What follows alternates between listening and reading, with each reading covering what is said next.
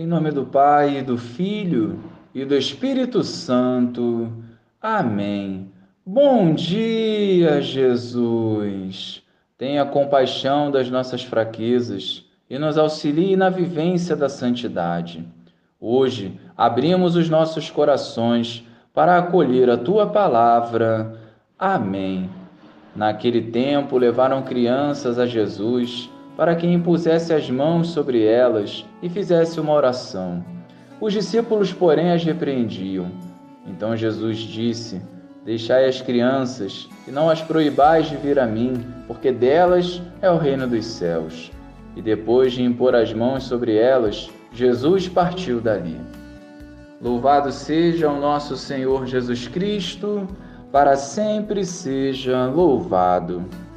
Jesus rompe com a exclusão e faz as crianças privilegiadas do reino, caminhando na contramão dos sábios do mundo que as desvalorizavam.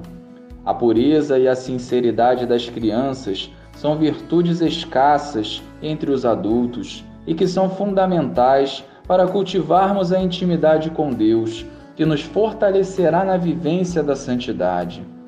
Os ensinamentos de Jesus não podem mais ser desprezados por nós. Para ingressarmos na eternidade, precisamos nos assemelhar aos pequenos.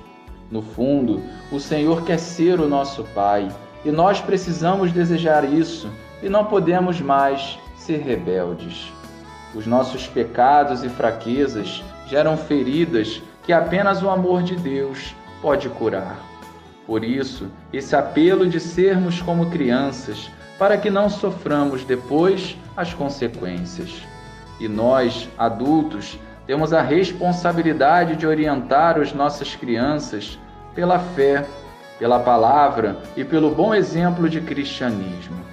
Não se pode deixar para depois um pedido que o Senhor nos faz hoje. A construção de um mundo melhor passa pela decisão por Deus e a vivência da santidade. Glória ao Pai, ao Filho e ao Espírito Santo, como era no princípio, agora e sempre. Amém.